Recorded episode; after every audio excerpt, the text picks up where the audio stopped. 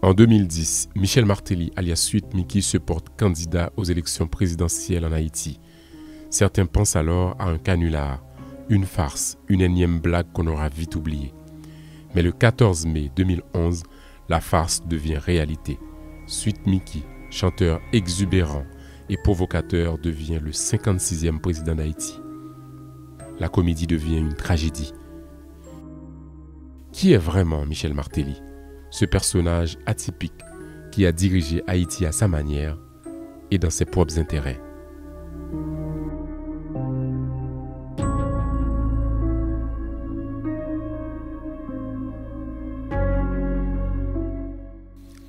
Michel Martelly naît à Côte-de-Fer le 12 février 1961. Son père, Gérard Martelly, est superviseur de l'usine pétrolière de la compagnie Shell à Carrefour. La mère de Martelly, Marie-Madeleine de Pradine est la fille d'Auguste de Pradine, dit Candio, célèbre troubadour haïtien des années 20. Le jeune Michel est un enfant perturbateur. Ses parents l'envoient dans les meilleures écoles de la capitale, mais il se fait expulser à plusieurs reprises pour mauvais comportement. Adolescent, son rêve est de devenir militaire. Après une scolarité chaotique, il entre à l'académie militaire mais sera expulsé pour avoir mis enceinte la filleule d'un général. Michel Martelly ne sera jamais militaire. La discipline n'est pas son fort. Il lui faut trouver un domaine où il est lui-même et où il peut exprimer ce qu'il est. Et ce sera la musique, ou plutôt le showbiz pour être plus précis. En 1984, Michel Martelly passe six mois aux États-Unis où il vit de petits boulots avant de retourner en Haïti.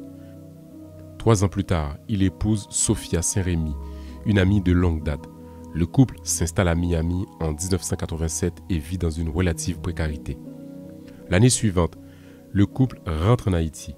Martelly commence alors à se produire au casino El Rancho appartenant à Joe Nanfi, le frère du général Henri Nanfi, chef de la junte militaire qui a succédé à Duvalier. À El Rancho, Martelly joue du clavier et interprète des merengues à la mode. Ce sera le début de son succès musical. Pendant à peu près 20 ans, Michel Martelly va connaître un grand succès sur la scène musicale haïtienne. Il enregistre de nombreux albums et prend le surnom de Sweet Mickey. Ce Sweet Mickey est aussi un personnage dont il aime jouer sur scène. À la fois sulfureux et extravagant, Sweet Mickey se permet tout.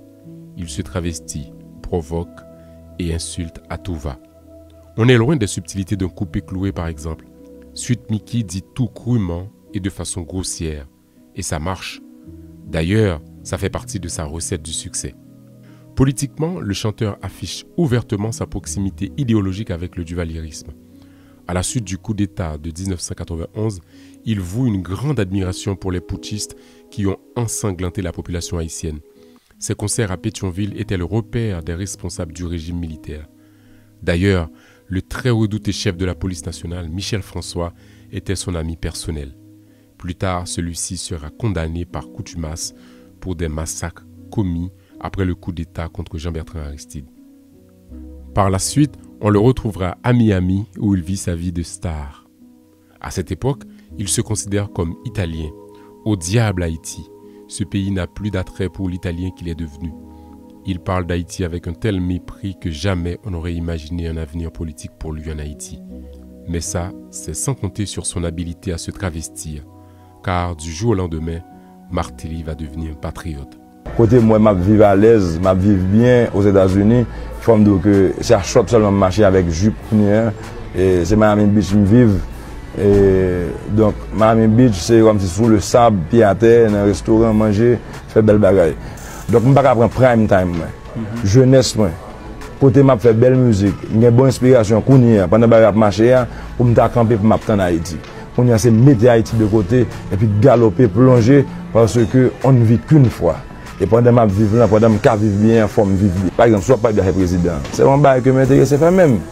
Parce que qu'on on est le président, fort d'accord pour laisser changer 6 millions de monde. Ou changer 6 millions de monde. On est là, on est boy ici, allez on est côté sorti, ou dit West Indies, Puerto Rico, ni Puerto Rico, next to Jamaica, next to Dominican République, ou pas dire Haïti. Mais Michel Matel n'est pas fier de, de faire que l'haïtien. Bon, son italien, qu'on est son modèle, En 2010, Un terrible tremblement de terre ravage Haïti, faisant près de 300 000 morts et des dégâts matériels considérables. Les ONG s'activent dans le pays et l'aide internationale afflue. Parmi les bienfaiteurs venus au chevet d'Haïti, on compte Bill Clinton, l'ancien président américain. Pour l'occasion, il est nommé représentant spécial de l'ONU en Haïti. Pendant ce temps, Michel Martelly vit les pires moments de sa vie. Il croule sous les dettes et vient de perdre ses propriétés en Floride à cause de la crise financière de 2008. Et quand on annonce en 2010 des élections présidentielles, Michel Martelly se porte candidat sous l'étiquette du parti Réponse Paysan, qui devient par la suite Parti haïtien tête calée, PHTK.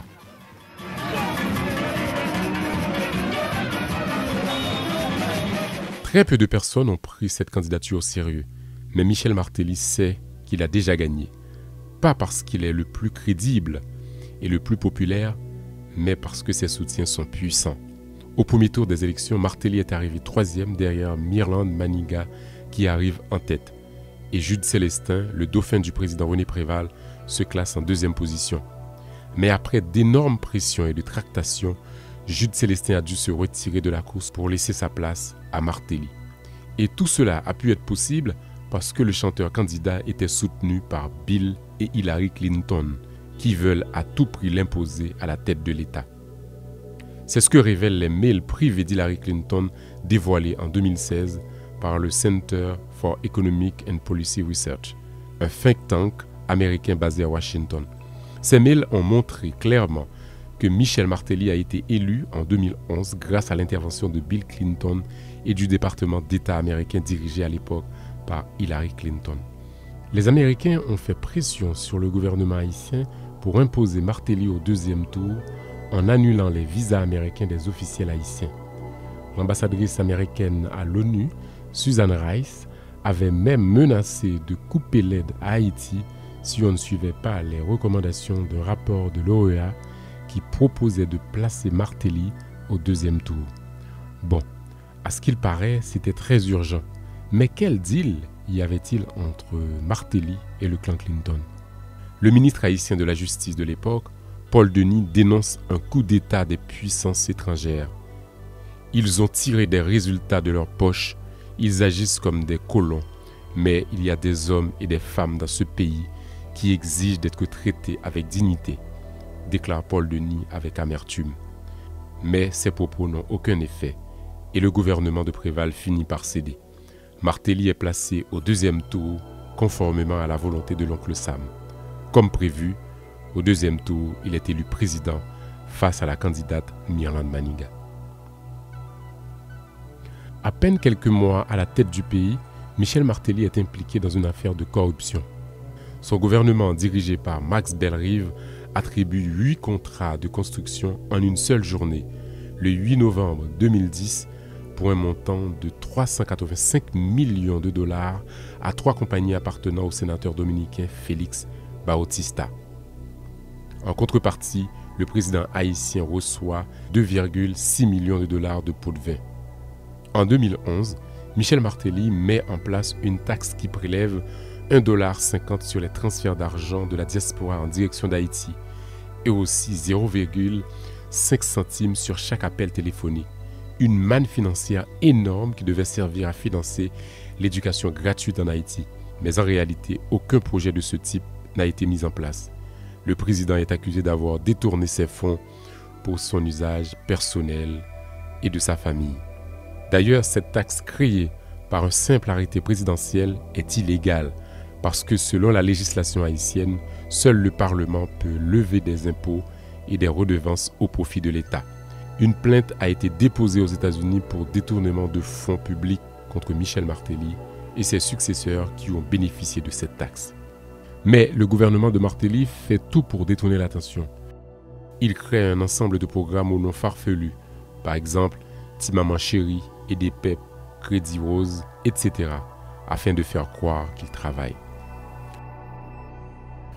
Le régime de Martelly est l'un des principaux dilapidateurs du fonds Petro-Caribé alimenté par le Venezuela visant à aider à la reconstruction d'Haïti après le tremblement de terre du 12 janvier 2010. Laurent Lamotte, Premier ministre sous le gouvernement Martelly entre 2012 et 2014, a détourné au moins 60 millions de dollars de ce fonds, selon le département d'État américain. Il est aujourd'hui interdit d'entrer sur le territoire américain à cause de ce scandale.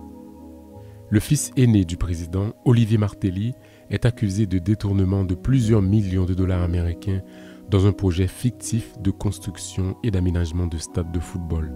En 2012, Olivier Martelly se voit attribuer plusieurs millions de dollars pour un programme de construction de stades. Mais ces stades n'ont jamais vu le jour. La présidence de Michel Martelly est marquée par beaucoup de tensions.